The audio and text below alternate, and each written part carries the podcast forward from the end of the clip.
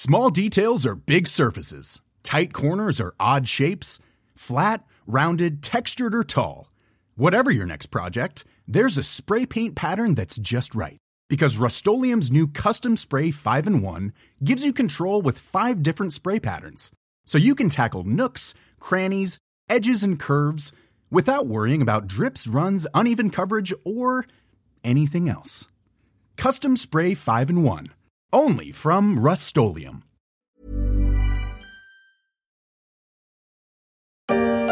Votre cousin est très violent. Tout à l'heure au presbytère, il m'a pratiquement broyé une bourse. Bourse molle. Bourse molle Comment En 2023, la bourse a été tout sauf molle. Elle a même été particulièrement en forme malgré les soubresauts géopolitiques. La bourse de Paris a ainsi terminé l'année à plus de 7500 points, pas très loin de son record historique pour le CAC 40.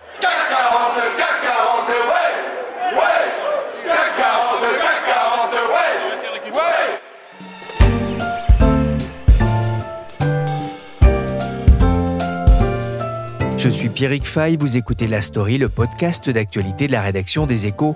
Et en ce début d'année, je vous propose une série sur les grands enjeux économiques et politiques qui nous attendent en 2024. Et n'oubliez pas, pour suivre l'actualité économique, sociale et boursière, rendez-vous sur leséchos.fr.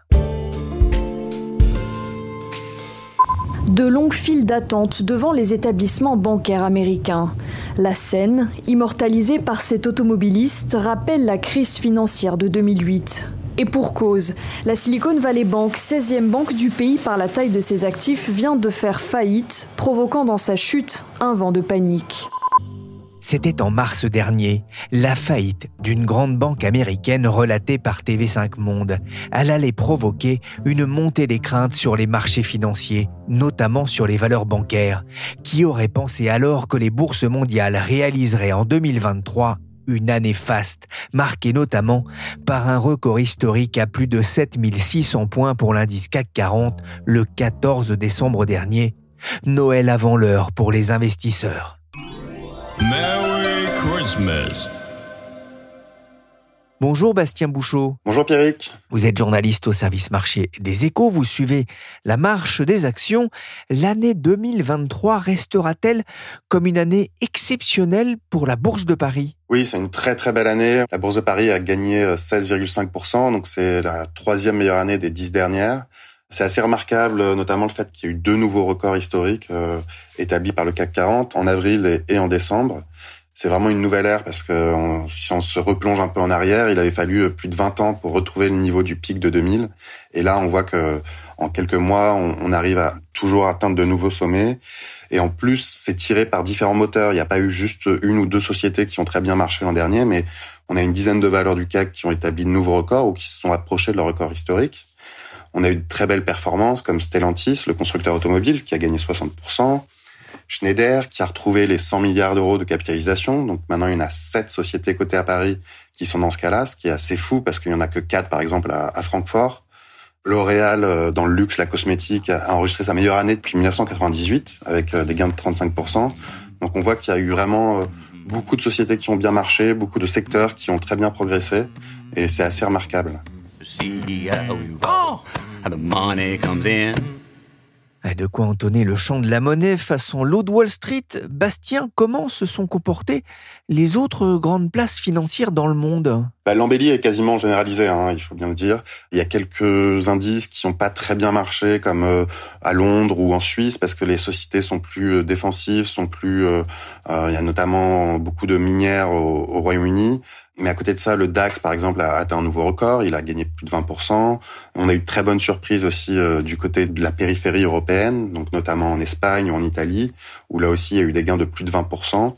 À Wall Street, comme très souvent, ça s'est très bien passé. Le S&P 500 a gagné 24%. Le Nasdaq 100, qui a un biais technologique très fort, a gagné plus de 50% et a établi un nouveau record. Tout comme le Dow Jones, d'ailleurs. Et le Japon, qui a souvent été un peu à la traîne, là aussi a enregistré sa meilleure année depuis 2013. Il a gagné 28%. Donc dans leur ensemble, les marchés mondiaux ont vraiment très bien marché. La capitalisation des marchés a progressé de 12 000 milliards de dollars l'an dernier. Il y a seulement Chine où ça s'est un peu plus mal passé. Il y a eu une troisième année de baisse sur les marchés chinois, mais c'est une situation très particulière qui n'a pas eu d'impact euh, plus large que ça sur le reste des marchés mondiaux. 12 000 milliards de dollars hein, de capitalisation boursière mondiale. En plus, on a un peu de mal à imaginer ce que ça représente, mais ça fait beaucoup d'argent, euh, c'est sûr, avec une très bonne fin d'année. Hein, c'est ce que vous expliquez dans un article. Les marchés mondiaux, dans leur ensemble, ont enchaîné sept semaines d'affilée de progression entre début novembre et mi-décembre. Ça n'était pas arrivé depuis euh, euh, six ans. De bons chiffres, une belle performance, et pourtant, ça peut surprendre parce que l'environnement économique et géopolitique qui n'était pas vraiment euh, très favorable, à commencer par, euh, euh, on s'en souvient, hein, cette petite panique bancaire du début d'année. Oui, il faut se remettre un peu dans l'ambiance de l'époque, c'est-à-dire qu'on pensait encore à l'époque que l'inflation allait rester élevée très longtemps, que les banques centrales étaient enfermées dans un combat de longue haleine pour tenter de juguler ces pressions inflationnistes. certains Cassandres économistes nous prédisaient une récession. Ils estimaient même que c'était nécessaire qu'on passe par une récession violente pour ramener l'inflation à des niveaux plus tolérables. Et ça a culminé effectivement avec cette panique bancaire de mars euh, aux États-Unis, avec euh, la faillite de plusieurs grandes banques régionales, et en Europe avec celle de Crédit Suisse. Mais même après ces accidents financiers un, peu violents, ça a certes ralenti notamment en Europe euh, la progression des indices boursiers, mais il n'y a pas eu de panique non plus. Et comment expliquer malgré tout cette belle performance des, des marchés financiers? Ben, C'est justement que l'inflation est retombée. Elle est revenue à des niveaux beaucoup plus tolérables déjà dès cette fin d'année 2023 et sans qu'il y ait eu besoin de passer par une explosion du chômage ou une envolée des défauts. Et donc ça a permis aux investisseurs de réviser leurs anticipations pour cette année 2024, en particulier sur le thème des politiques monétaires des banques centrales. Donc là où ils attendaient à ce que les banques centrales maintiennent des taux d'intérêt élevés pendant très longtemps, maintenant les investisseurs parient déjà sur une baisse de taux de la Banque centrale européenne et de la Réserve fédérale dès cette année et des baisses de taux assez importantes. Donc c'est souvent ça qui drive en fait les euh, les valorisations sur les marchés financiers et donc c'est forcément positif. En tout cas, pour le moment, c'est vu plutôt positivement par les marchés et c'est ça qui explique la, belle remontée des indices en fin d'année. C'est vrai que les marchés ont tendance plutôt à regarder euh, l'avenir que le passé. Les investisseurs étaient quand même euh, très prudents hein, en début d'année. Ce que vous a expliqué euh, Emmanuel Co, qui travaille chez Barclays, c'est que le sentiment de marché est passé brutalement d'un pessimisme extrême il y a un mois à un optimisme excessif aujourd'hui. Il y avait quand même des inquiétudes sur les résultats des entreprises dans un contexte de hausse des coûts des matières premières et de ralentissement économique, hein, notamment en Chine et en Europe. Est-ce que ces craintes se sont vérifiées? Pas vraiment, et c'est l'autre bonne nouvelle de, l'année dernière. C'est-à-dire que effectivement, on a eu une érosion des marges, euh, notamment aux États-Unis, et là, on voit que ça arrive en Europe. Donc, c'est pas forcément une très bonne nouvelle, mais derrière, les profits sont quand même au rendez-vous. C'est-à-dire que les entreprises réussissent à quand même tirer leur épingle du jeu. Ils restent beaucoup plus élevés aujourd'hui en Europe qu'ils n'étaient avant la crise du Covid, par exemple. Alors que pendant des années avant cela, ils avaient un peu stagné même quand ils augmentaient d'une année sur l'autre, ils augmentaient pas beaucoup. Là, on, on, est quand même sur des niveaux de profit historiquement élevés, et ça, ça soutient beaucoup les bourses, hein, forcément. il y a bien eu un ralentissement chinois. effectivement, euh, c'est une des très mauvaises surprises de l'année dernière, c'est-à-dire que là où les investisseurs espéraient que la fin des politiques zéro Covid permette un rebond important du, du moteur chinois, euh, ça n'a pas vraiment eu lieu, mais ça a surtout pesé sur le marché local. En fait, il y a, ça a accéléré la fuite des investisseurs étrangers des marchés chinois. Et après, ça a eu un impact sur certains secteurs, uniquement en Europe, notamment sur le luxe, qui a pas mal souffert euh, dans la deuxième partie de l'année euh, à cause de ces difficultés de l'économie chinoise. Mais au niveau global, en fait, l'économie américaine a, pris le relais, notamment grâce à la vigueur de la consommation. Les Américains ont continué à acheter euh, plus que jamais, grâce notamment à l'épargne qu'ils avaient accumulée pendant le Covid, mais même là, on a l'impression qu'ils ont épuisé leur euh, leur épargne excédentaire, mais ils continuent à acheter.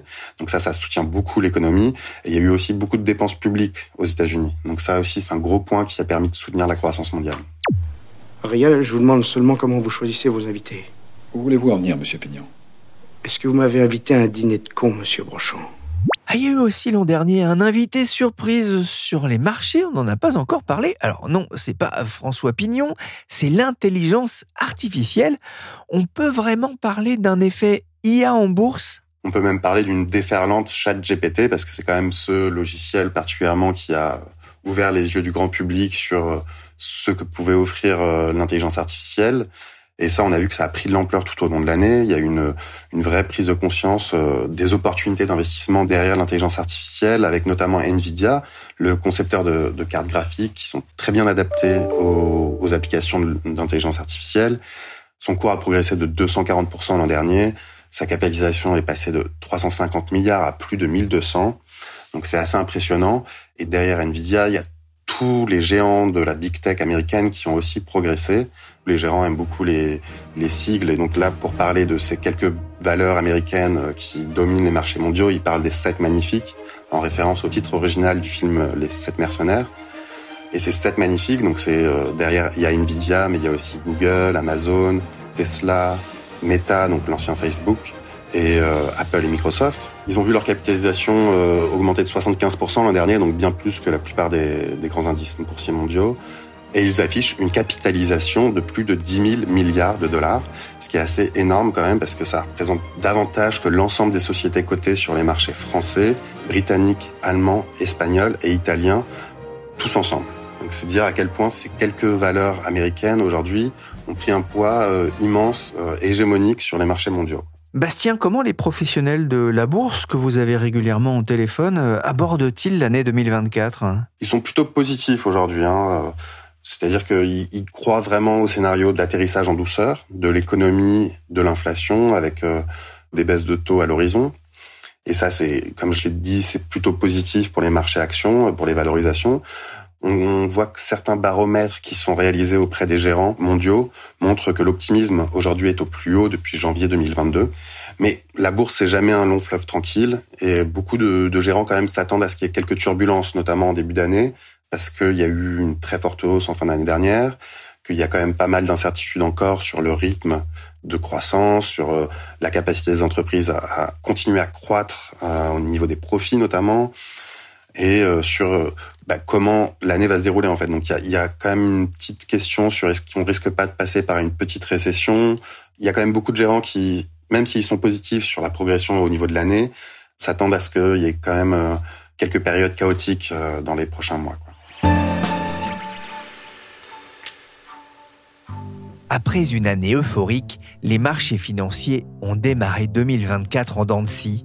La bourse de Paris a ainsi reculé de près de 2% la première semaine, mais reste perchée au-dessus des 7400 points, alors que Wall Street a perdu environ 1%. Faut marquer euh, une pause. Faut savoir débrayer de temps en temps, chef. Euh, sinon, on craque l'heure de la pause. Pour autant, Bastien le disait, les investisseurs abordent 2024 avec confiance. Ils n'ont jamais été aussi optimistes depuis janvier 2022, selon l'enquête de Bank of America. À l'époque, le CAC 40 naviguait autour de 5500 points. J'ai appelé Olivier Ringard. Il est directeur des investissements chez Neuflis OBC, groupe ABN Amro, pour parler des perspectives boursières pour 2024. Et cette année encore, les investisseurs auront les yeux rivés sur un acteur essentiel. Les banques centrales vont rester un acteur majeur des marchés pour l'année 2024. Euh, Parce que d'abord, ils l'ont été au cours de ces euh, quatre dernières euh, années. Et ensuite, parce qu'il y a des attentes de la part des investisseurs sur cette année 2024 qui sont très agressives en termes de perspectives de baisse de taux d'intérêt. Aujourd'hui, euh, les investisseurs considèrent que les banques centrales vont baisser très substantiellement leur taux euh, directeur à la fois aux États-Unis et en zone euro et euh, certains investisseurs considèrent que la Banque centrale américaine pourrait baisser par exemple de 150 à 175 points de base son taux directeur en 2024. Donc évidemment, les banques centrales vont rester un acteur euh, majeur de l'évolution euh, des marchés sur cette année 2024.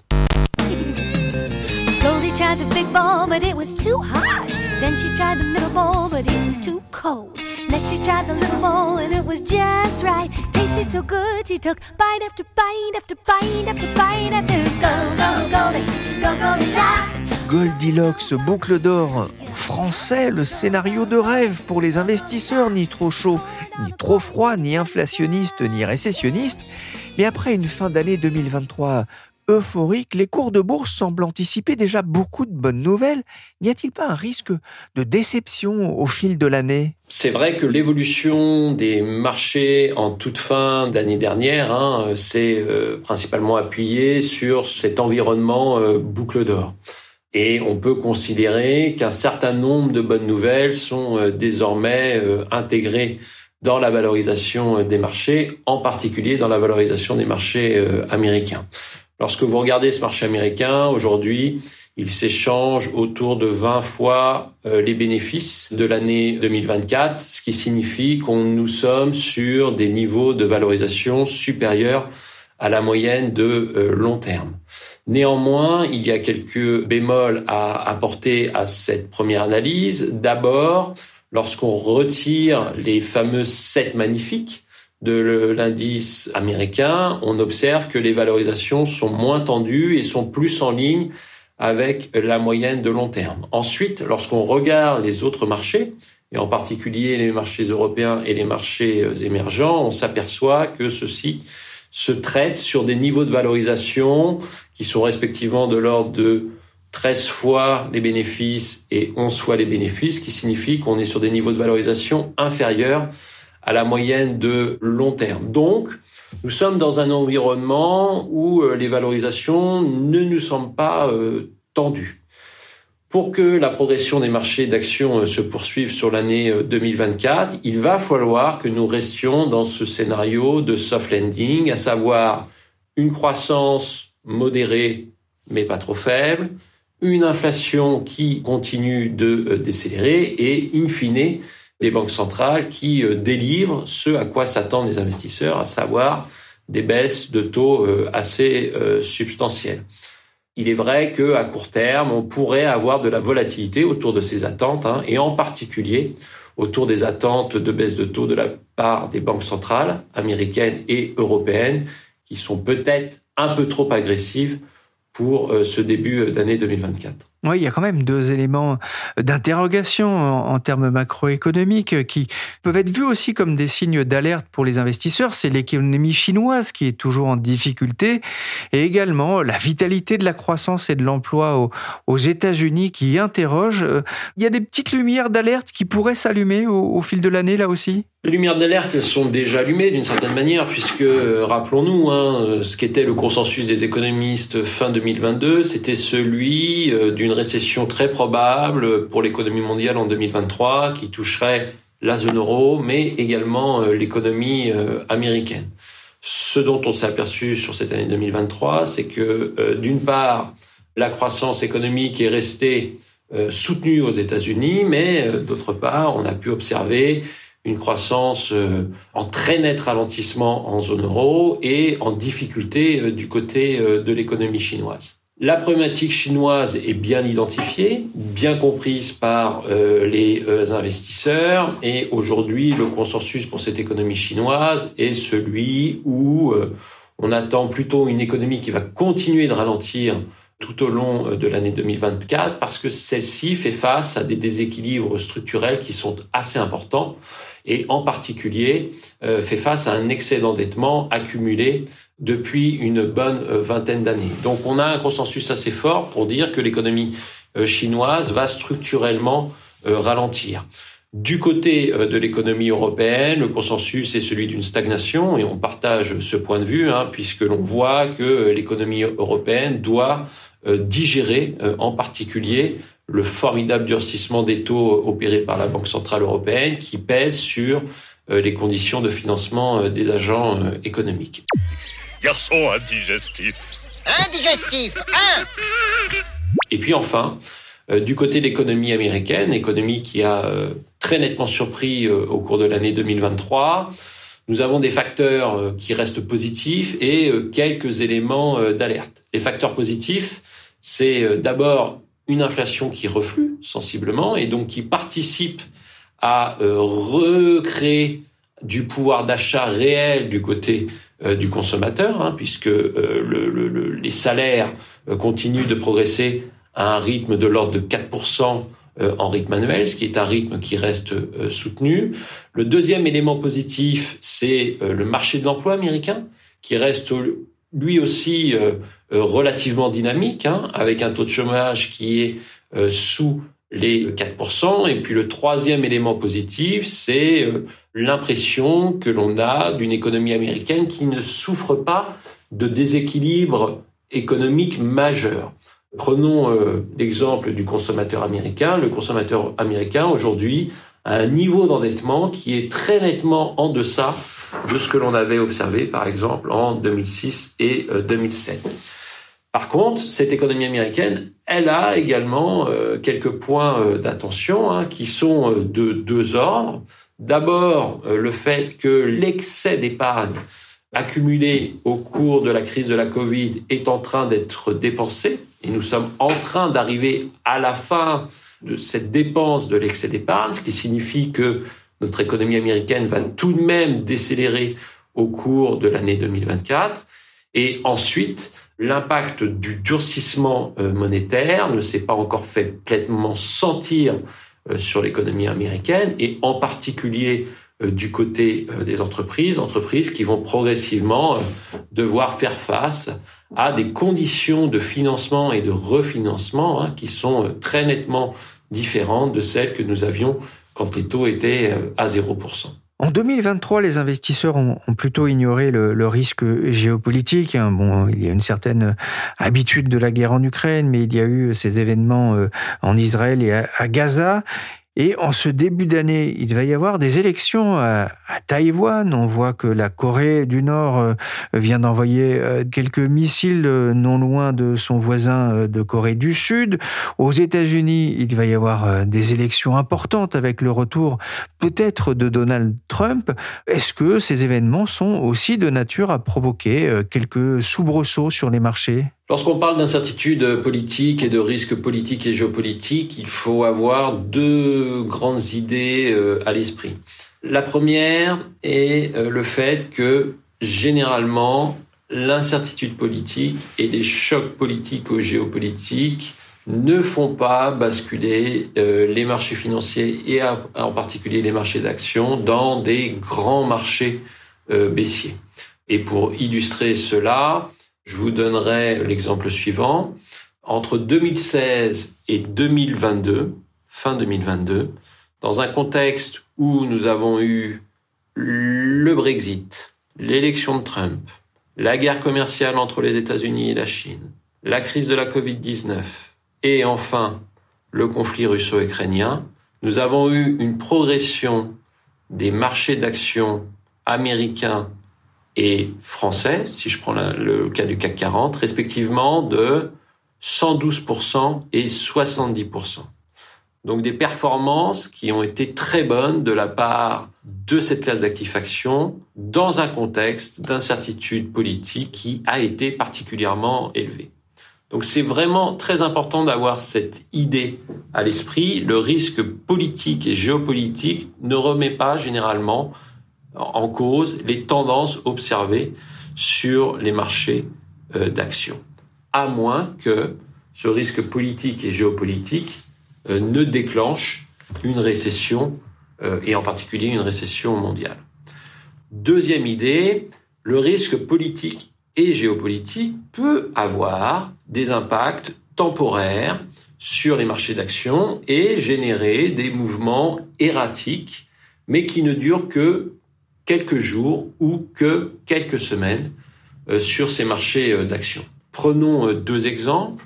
Premier exemple, le Brexit. On se souvient que au lendemain du résultat du vote donc du, sur le Brexit, nous avions eu une correction des marchés européens de l'ordre de 10% en une seule journée.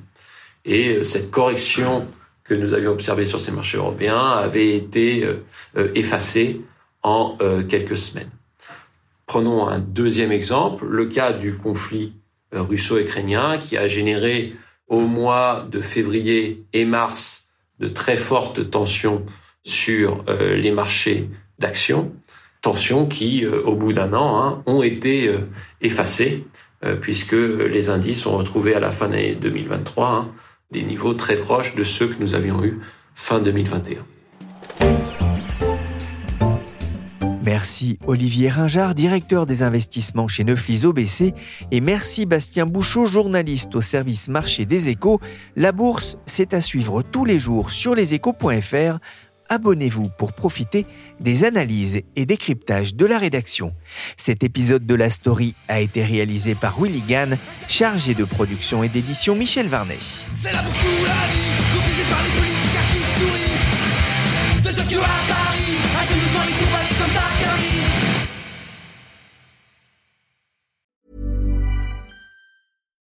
deserves the best, and there's no better place to shop for Mother's Day than Whole Foods Market. They're your destination for unbeatable savings, from premium gifts to show-stopping flowers and irresistible desserts. Start by saving 33% with Prime on all body care and candles. Then get a 15-stem bunch of tulips for just $9.99 each with Prime. Round out Mom's menu with festive rosé, irresistible berry chantilly cake, and more special treats. Come celebrate Mother's Day at Whole Foods Market.